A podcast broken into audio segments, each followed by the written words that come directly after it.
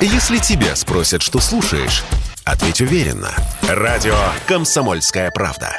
Ведь Радио КП – это истории и сюжеты о людях, которые обсуждает весь мир.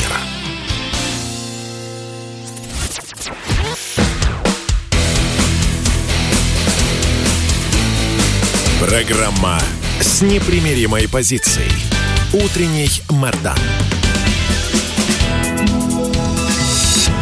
И снова здравствуйте, и снова в эфире Сергей Мордан, радио «Комсомольская правда». Я напоминаю, может быть, надоел уже, но извините, и трансляция на Ютубе работает, и трансляция ВКонтакте работает, и в Телеграме, соответственно, выбирайте любую сеть, какую, которая вам по сердцу, смотрите, оставляйте комментарии, подписывайтесь.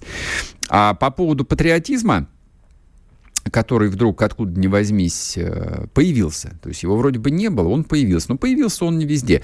Я про какую историю хотел бы еще отдельно поговорить. Э, не должна она уйти в песок. Э, некоторое время назад в этой студии мы уже обсуждали тему, связанную с Ростовской областью, но говорили мы о, о таможниках ростовских.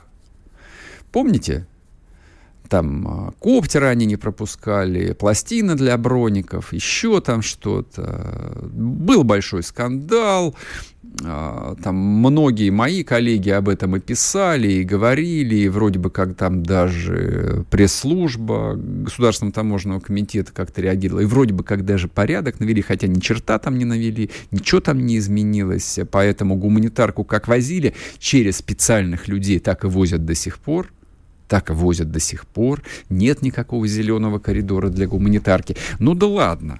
Сейчас речь не об этом. Речь не только про таможников. Очередной скандал.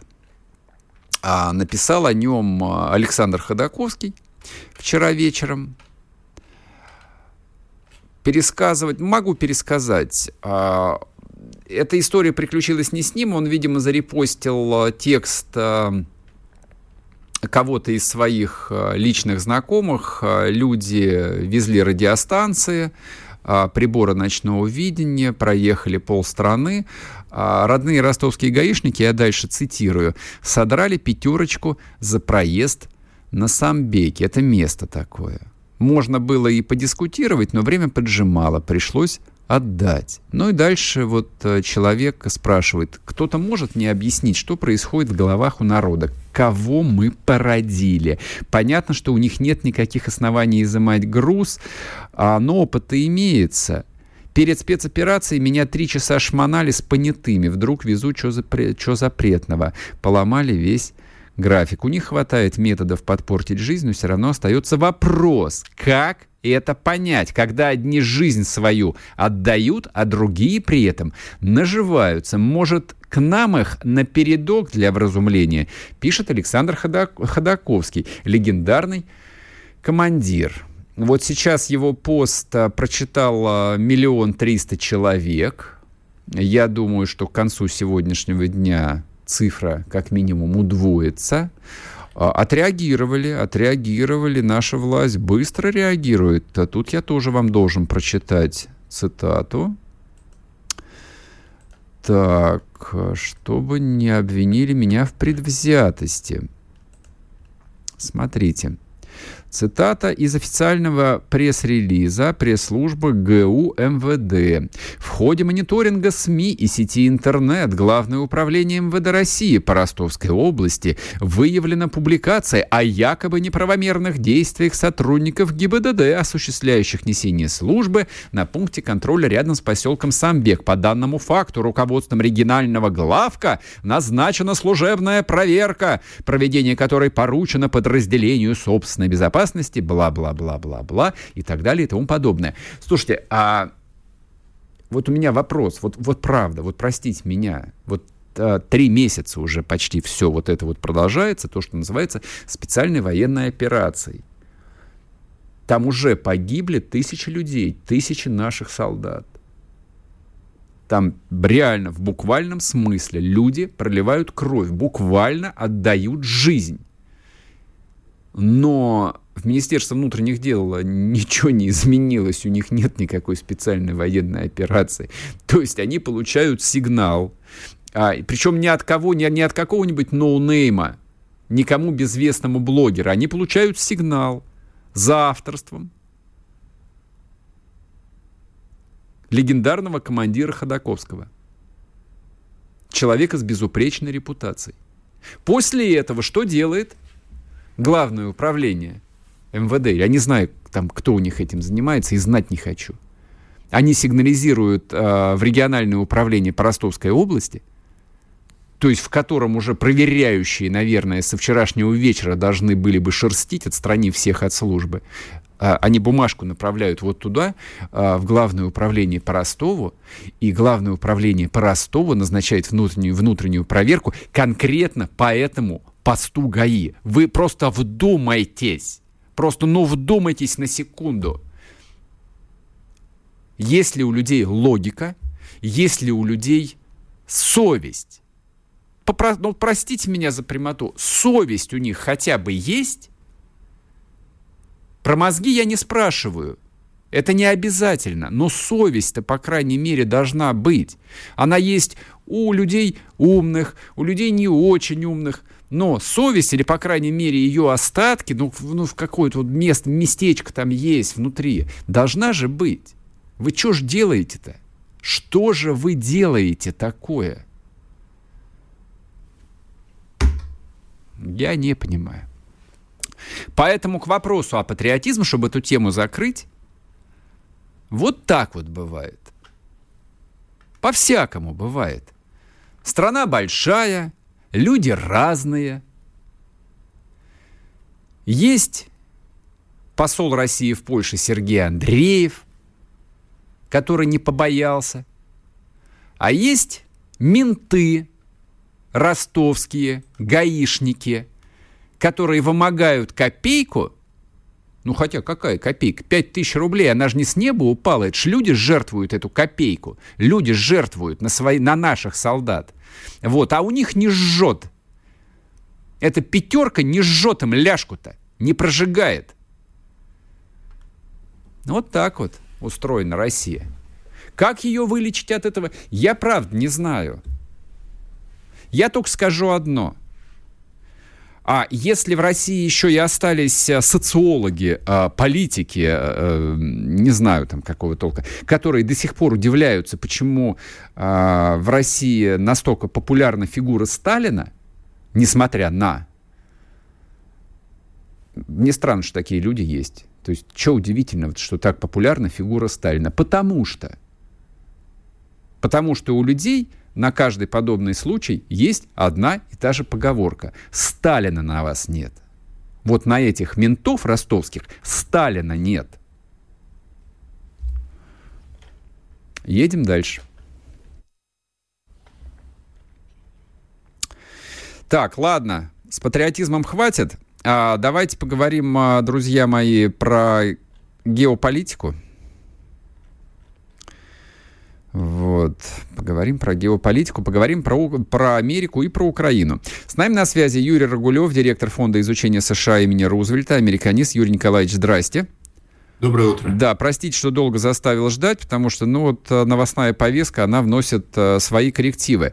Вот что я хотел бы с вами обсудить один аспект происходящего, а, невероятные совершенно усилия Соединенных Штатов по организации зернового экспорта из Украины. Причем вся эта история выглядит довольно, ну, сомнительно потому что посевная на Украине как таковая не состоялась. Многие украинские же эксперты говорят, что и э, там, э, голод может быть вполне не теоретическим.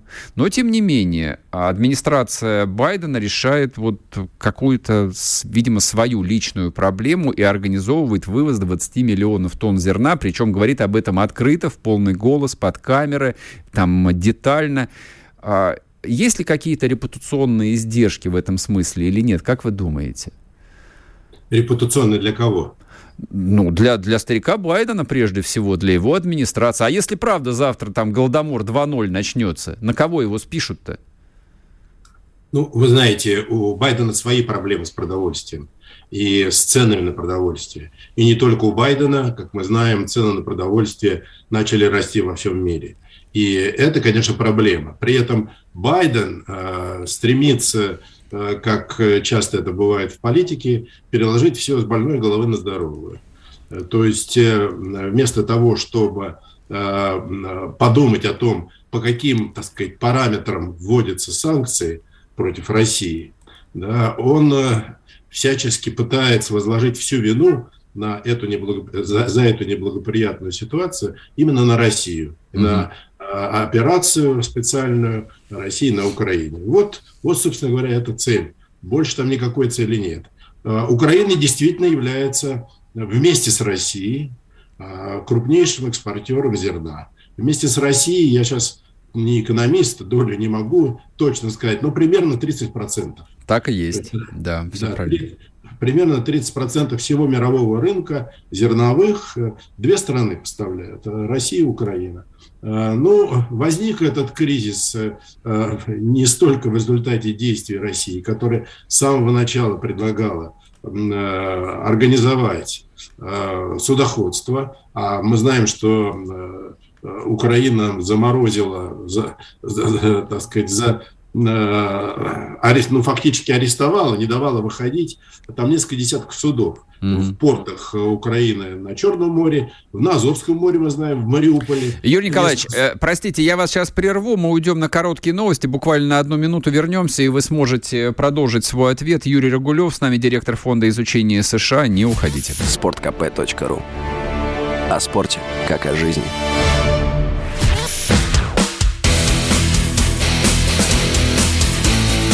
Программа с непримиримой позицией.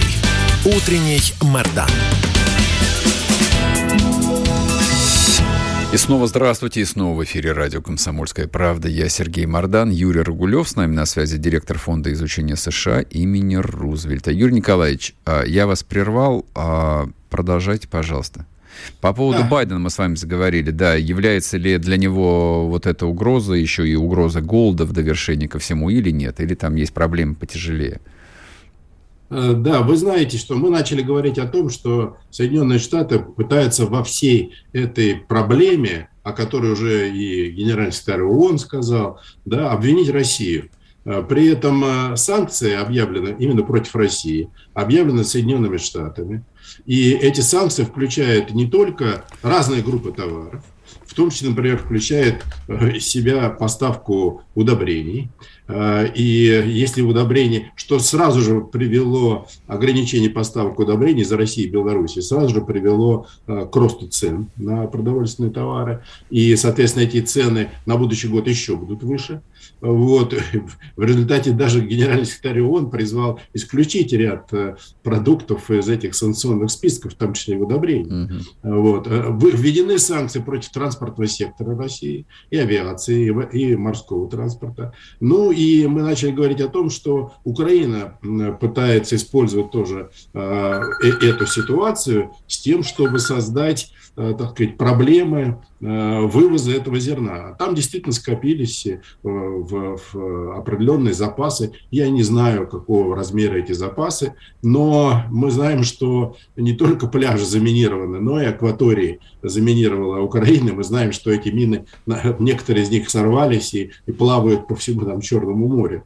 Вот. Так что эта проблема, она, ну, на данный момент она надумана, но надо сказать, что здесь позиция Соединенных Штатов, она такая двоякая. С одной стороны, они пытаются организовать, помочь Украине, в кавычках, да, вывести это зерно. С другой стороны, Байден тут же заговорил об, украинцах, об американских хлеборобах, которые в состоянии заместить такой объем зерна, поставить его на мировой рынок и таким образом спасти весь мир. Так что тут, в общем, игра такая по крупному. Ну да, если, правда, Россия поставит им удобрение, потому что мы являемся одними из крупнейших поставщиков минудобрений в Соединенные да. Штаты, а тут, в общем, есть определенные сомнения. Слушайте, а вот э, с вашей точки зрения, весь украинский кризис, э, которым администрация Байдена так увлечена, и я так понимаю, что они по-прежнему пока что видят э, в этом ну, какой-то инструмент для достижения победы на выборах в Конгресс,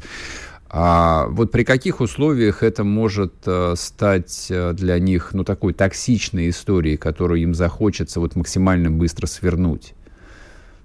Ну, вы знаете, я бы не стал привязывать события на Украине только лишь к выборам осенью этого года.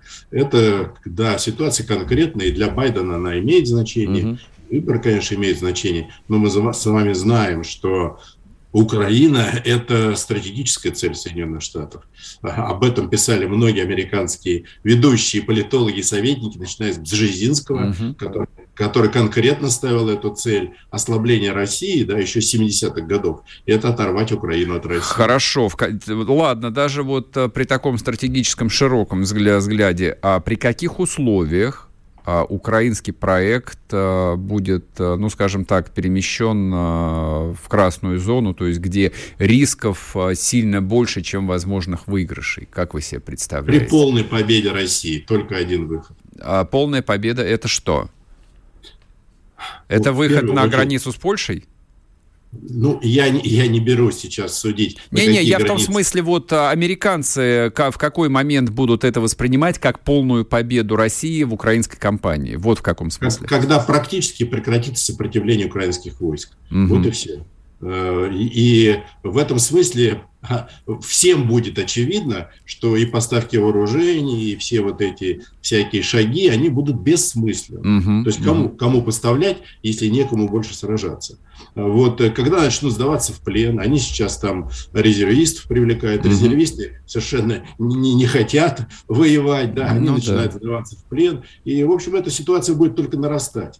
Э, и э, если вот у России, что называется, хватит и пороху, и сил, и политической воли завершить эту операцию, то есть разгромить основные uh-huh, uh-huh боеспособной части Украины. Они сосредоточены на востоке Украины, в районе Донбасса. Там э, уже сами американцы признают, что они 8 лет их готовили, они поставляли им вооружение и, и до этого, они обучали, причем э, тысячи украинских солдат и младшего uh-huh. состава офицерского, включая сержантский состав. Uh-huh, uh-huh. Они обучали их современным методам ведения борьбы, они обучали их использовать современного оборудования, противобатарейного радарного оборудования, систем, систем связи и прочего, прочего, прочего. Они готовили эту армию достаточно давно. Один из отставных военных Америка, Америки сказал, что мы должны быть благодарны, Россия нам дала 8 лет для того, чтобы подготовить армию Украины к таким событиям.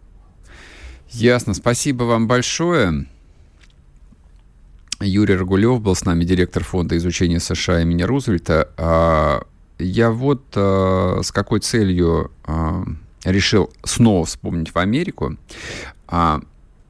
Вчера очередная порция таких мега-оптимистических комментариев и заявлений американских официальных лиц а, упала на ленту новостей. А, все они, ну, как будто по одной методичке написаны, и все в одной э, супероптимистической тональности о том, что Украина практически победила, а, ну, фактически вот э, последние усилия, там, решительный натиск, и все и на этом все будет закончено. И меня никак не покидало ощущение, что они занимаются, ну, если хотите, таким аутотренингом. Очень много общего с тем, что ежедневно произносят э, украинские политики. Я сейчас не только про Арестовича говорю, который, в общем, профессиональный манипулятор, профессиональный коучер, вот, то есть этого человека вообще, в принципе, там не нужно слушать, это вредно слушать. Ну, даже заявление Зеленского написано вот э, по большому счету одним и тем же автором. Все они нацелены на то, они, кстати, нацелены а, помимо внутри украинской публики, в том числе и на нас. Это мы должны поверить в то, что Украина почти победила. Вот-вот победила. Многие, кстати, верят. Многие, кстати, верят. Хотя реальное положение на фронте, ну, именно там, где все решается, а решается все это в Донбассе, ну, мягко говоря, для украинской армии критично, по-прежнему критично. Да, все идет не так быстро, как нам мечталось, как нам представлялось. Мы же действительно верили в то, что Украина — это марионетка Запада, это failed state, в котором ничего не работает, и все украли, и есть только гигантская коррупция. Я это слышал неисчислимое количество раз за последние 8 лет, так же, как и вы. Оказалось, нет. Я там не знаю про failed state, наверное. Но в плане армии американцы деньги на ветер не выбрасывали.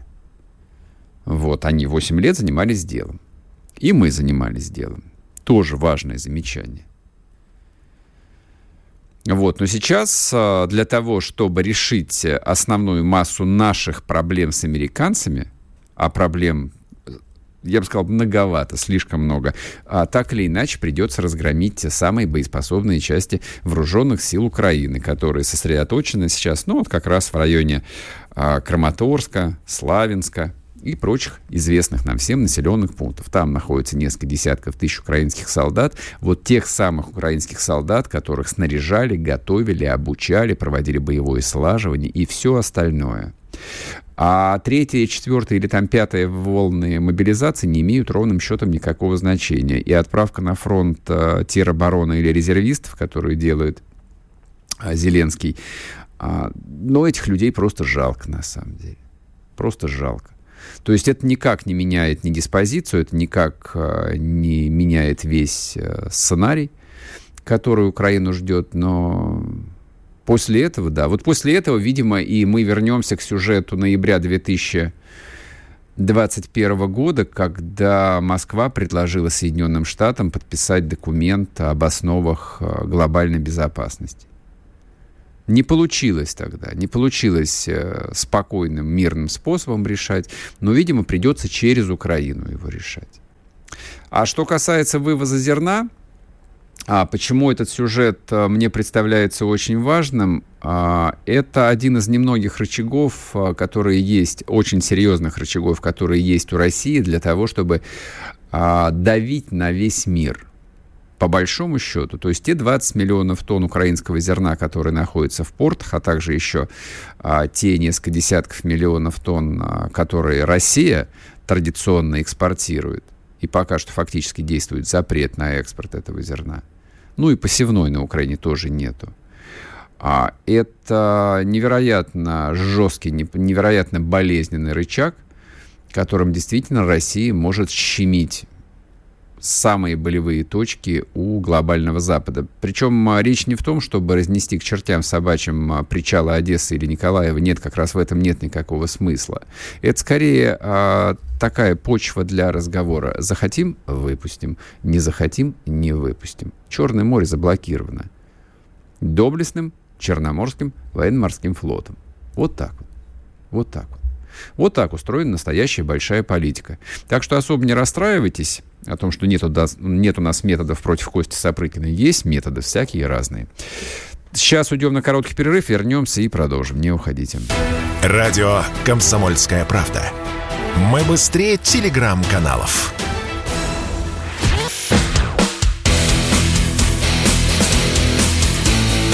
Программа с непримиримой позицией.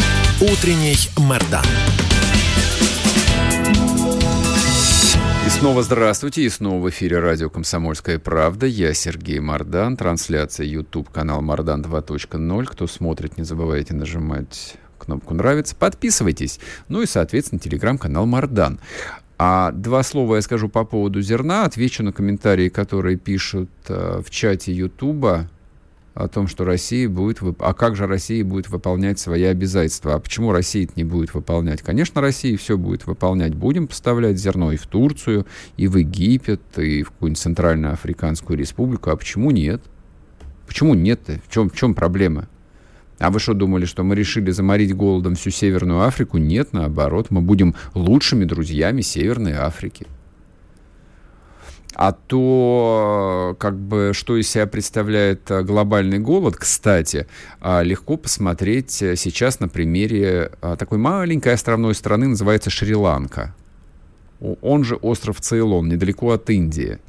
А туда некоторое время назад, до войны, любили ездить в том числе и русские туристы. Там было очень недорого, по сравнению с Индией довольно чисто, и очень красиво. Индийский океан, бананы и все такое прочее. Вот сейчас а, там а, даже не восстание, там бунт кровавый. А, там а, люди жгут дома, машины, дорогие, по их мнению. А все потому, что голод, потому что они не могут купить себе еды. Ну, еще там ряд других экономических обстоятельств. Это вот тот сюжет, который грозит не только Шри-Ланке, не только какой-нибудь Северной Африке. Это то, как бы, что, в принципе, может ожидать э, довольно большую часть мира. Очень большую часть мира. Я не исключаю, что и Европа в том числе. Так что посмотрим. Большая игра только началась. Кстати, по поводу большой игры я хотел бы про проанонсировать э, сегодня в 10 часов после моего эфира вы сможете еще послушать мое же интервью а, с Кургиняном, Сергеем Кургиняном. Вот, э, мы с ним э, разговаривали вот в том числе и про мировое переустройство, как это все будет дальше устроено вообще, о чем идет речь. Вот, я в конце эфира еще раз напомню, проанонсирую. А вот еще какая замечательная тема подвалила. Значит, э, пока русская армия сражается с фашистами, в Москве люди занимаются карьерой. Какой лучший способ сделать карьеру? Повторю, это заниматься патриотизмом. Вообще спрос на патриотизм, он не уменьшается. Это вообще валюта. Это лучше, чем торговать нефтью, это лучше, чем торговать водкой, как мне кажется. Вот торговать патриотизмом – это вот самый сок, самый цимис, то, что всегда покупается. А, и в первых рядах а, борцов за патриотизм а, глава Министерства просвещения Российской Федерации Сергей Кравцов. Мы говорили какое-то время назад о его блистательной инициативе учить э, истории первоклассников. Если вы думаете, что это был наброс, если вы думаете, что это э, вот журналисты опять находились э, в поиске, в вечном поиске хайпа, как говорят, вы ошибались потому что Сергей Кравцов оказался невероятно упорным человеком, очень цельным, очень э, таким заточенным на успех. И если вот он что-то решил, то, видно, вот, вот добьется всего. Я не знаю, вот с таким упорством бы ему, может, чем-нибудь другим заняться. Не знаю, там, вот восстановлением Мариуполя, допустим. Да мало ли дел там сейчас будет-то. Вот для таких вот упорных, таких вот, вот ух, людей, из которых гвозди можно делать. А, заявил а, Сергей Кравцов а, вчера следующее. Историческую составляющую усилят в рамках предметов окружающий мир и основы религиозных культур и светской этики. Школьники будут обсуждать историю и знакомиться с историей своего края, своей семьи, школы и так далее и тому подобное. Будет это, правда, проходить в рамках неурочной деятельности, но с первого класса. Так что с 1 сентября подготовят новые учебники, разработанные, включат туда про новые всякие события, и первоклашечки 6-7-летки начнут заниматься историей. При всем при этом Просто чтобы вы понимали, что это не там, моя там какая-то личная антипатия. Я не знаком с Сергеем Крамцовым, я с ним никогда не общался. Нет у меня никаких там личных чувств, хороших или плохих, по отношению к нему. У меня просто есть такое отчетливое чувство недоумения, что человек э, явно там находится не на своем месте, потому что он не знает, чем заняться. Вот уж э, в чем э, не нуждается русская школа, это в том, чтобы ее непрерывно реформировали.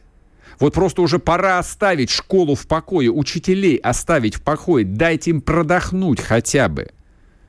Ну, дать им хотя бы пару лет пожить без реформ, без непрерывных улучшений, без очередных адаптивных курсов каких-нибудь. Просто дать им возможность спокойно учить детей. Все, что требуется. Все, что требуется от министра просвещения, дать им такую возможность. Договориться а, с Минфином о нормальных зарплатах, о каких-нибудь понятных надбавках человеческих, которые не зависят от прихоти и расположения директора школы, который нынче царь и бог может карать и миловать и назначать любые зарплаты своим любимцам,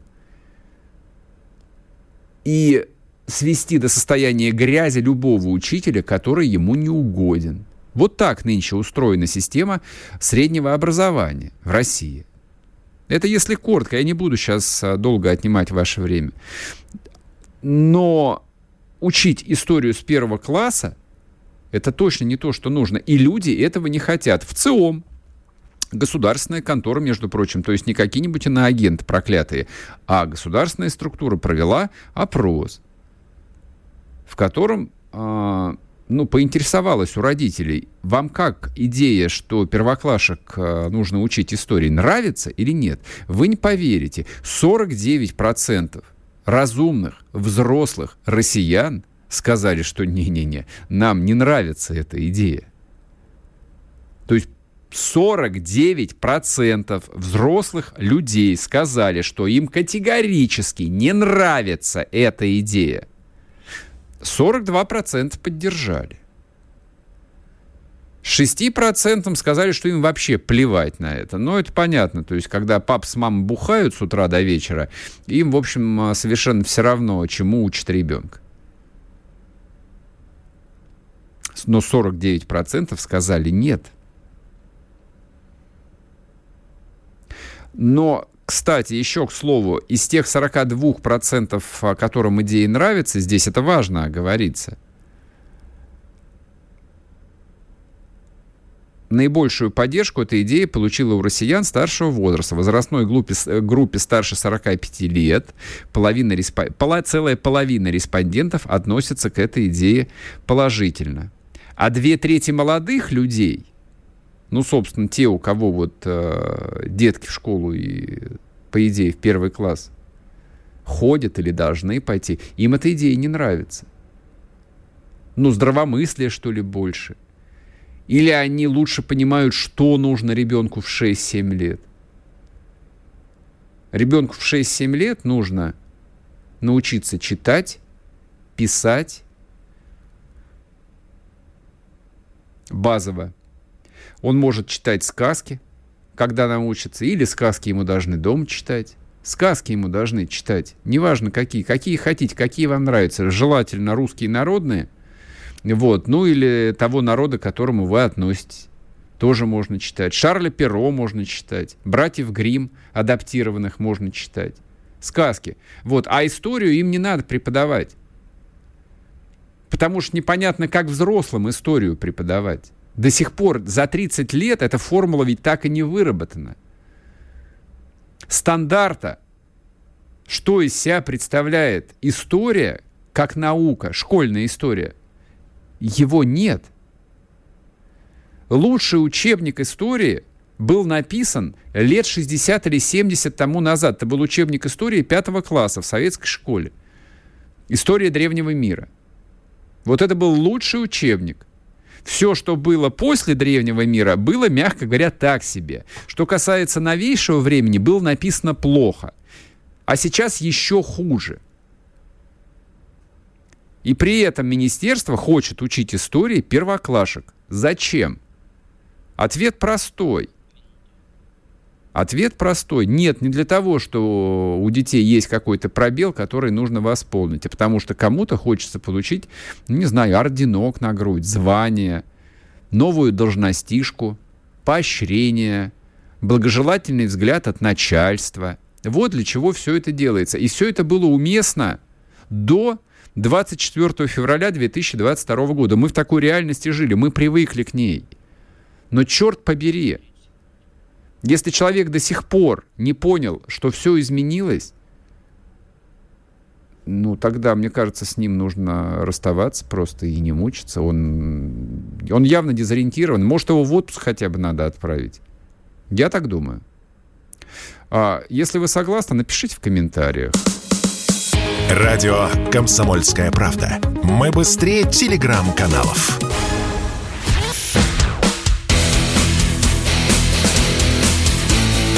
Программа с непримиримой позицией. Утренний Мордан. И снова здравствуйте, и снова в эфире радио «Комсомольская правда». Я Сергей Мордан. Отличные комментарии по поводу вот предыдущей темы э, идеи нашего министра просвещения Карацова э, обучать истории первоклашек. А люди пишут, а как же отличная сказка «Мальчишки-бальчиш»? А вот, кстати, хорошая идея. Обратите внимание, а сказка про мальчиша-кибальчиша как сейчас должна звучать? Попробуйте, найдите ее. Я ее недавно перечитывал. Гайдара перечитывал. Роман Горького «Мать» тоже недавно перечитал. Звучит вообще вот настолько свежо, настолько оглушающе. Вот, вот Горький — это настолько экстремистская литература, что на месте Следственного комитета я бы его запретил, бы изъял из библиотек. Вот конкретно роман Горького «Мать». Чисто экстремистская литература. Но и сказка про мальчиша-кибульчиша оттуда же. Помните, там буржуины всякие шли? Буржуины-то были... Угу. Знаете, такие буржуины? Вот, и я тоже знаю. Вот, так что насчет э, того, что через сказки можно учить историю, можно. Вопрос только, какую историю. История всегда идеологически окрашена. Вот, советская история, это была история, написана под совершенно другим углом зрения. Вот, а какая история должна быть сейчас, под каким углом зрения, я не очень представляю. Поэтому, ну, вот, чтобы закрыть эту тему, мне кажется, каждый должен заниматься своим делом. Учитель младших классов должен учить детей читать, писать, давать им а, вот основной там объем культурного кода, который они в состоянии переварить в этом возрасте, через сказки, через песни, через истории какие-то. Истории. Истории родного края. Вот. А все остальное нужно оставить на потом, для более взрослого возраста. Вот. А для взрослого возраста э, есть э, у меня еще для вас новости эстрады в довершение, чтобы, в общем, полегче вам было встретить э, этот тяжелый день. Григорий Лепс, группа «Земляне», а также Лариса Долина и еще целый ряд э, блестящих артистов отправились в Донбасс. Вчера они давали праздничный концерт э, в честь Дня Победы и Дня Свободы. Там еще был, э, была Елена Север. Вот, не вижу, кто еще был. Потом посмотрю, скажу вам. А я почему вспомнил про Григория Лепса? А, значит, во-первых, Григорий Лепс это одна из главных э, звезд в полном смысле этого слова российской эстрады. Это вообще один из самых популярных людей с точки зрения известности, и с точки зрения гонораров, и с точки зрения того, насколько, в общем, а, весит его слово сказанное. А то, что Лепс поехал а, на Донбасс, Вчера было очень много сюжетов, но мне кажется, это симптоматично. И дело совсем не в том, а, вот в чем его поторопились обвинить уже же вчера. То есть публиковались какие-то длинные списки гонораров, которые потратили, значит, ну не знаю, кто их тратил, российская власть потратила вот на этих звезд шоу-бизнеса, что все они купленные, ну, имея в виду, что честные люди, конечно, эти грязные деньги не взяли бы и в этот грязный Донбасс не поехали бы. Я там три сюжета примерно посмотрел и прочитал вчера на эту тему. Они вот как будто под копирку были составлены. Вот, но я посмотрел сюжет с Лепсом, который он сам записывал, сам собой э, делал э, там с телефона в машине. Ну, я, конечно, небольшой психолог, но я, в принципе, довольно легко считываю, когда человек врет. Вот этот человек не врал. Но он простыми словами сказал, да, мы едем э, в Донбасс, мы споем для наших раненых ребят, там привезем пластинки, раздадим немного денег –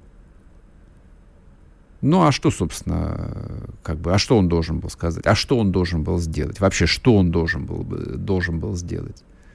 Как мне представляется, именно это и должны делать люди, которые зовут себя артистами. Я, допустим, помню там конец 70-х, 80-е годы. Там тот же Винокур, тот же Лещенко, тот же Кобзон, Пахмутова. Все звезды советской эстрады не вылезали не вылезали из дальних гарнизонов. Они постоянно ездили. Они ездили в Афганистан. Они ездили на Кубу. Они ездили на Дальний Восток, они ездили в ГДР, они ездили в Чехословакию, ну, везде, где стояла советская армия, везде они ездили.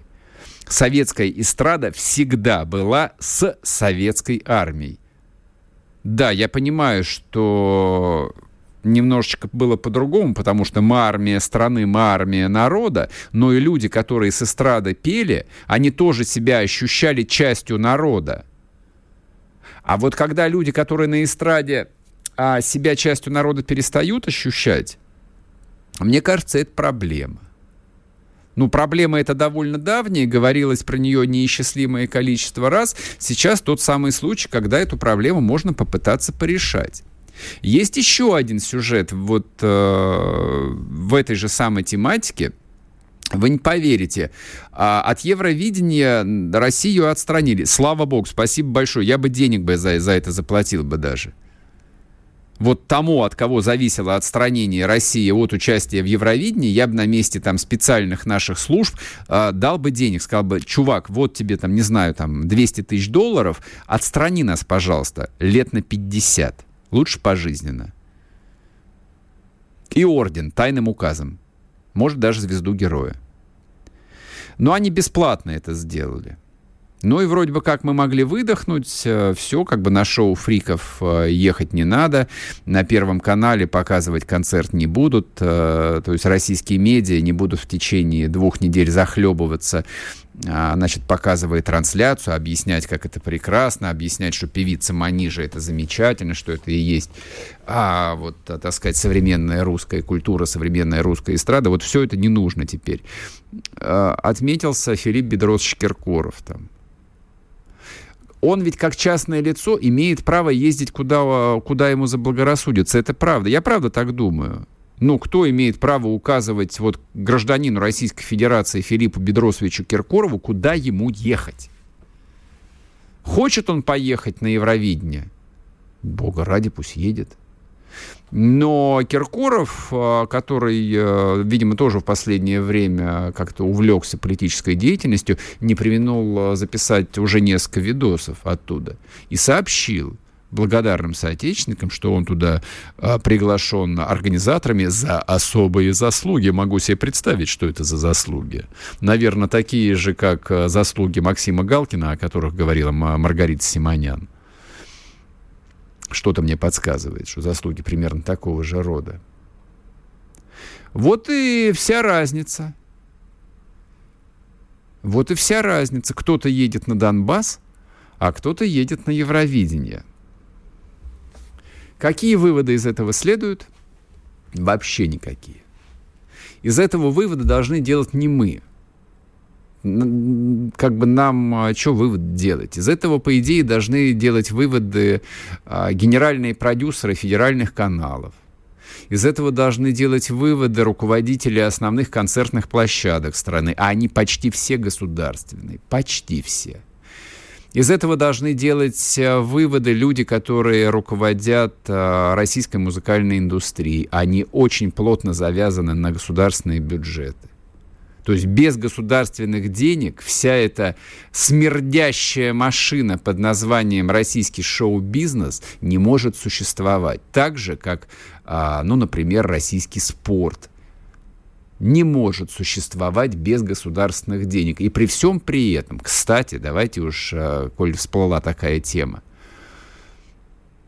вот а, российскому шоу-бизнесу, по крайней мере, можно оправдаться устами Лепса и Долиной, что он является частью страны, он является частью народа. Такой, как бы вот своеобразный, непохожий, но это не важно.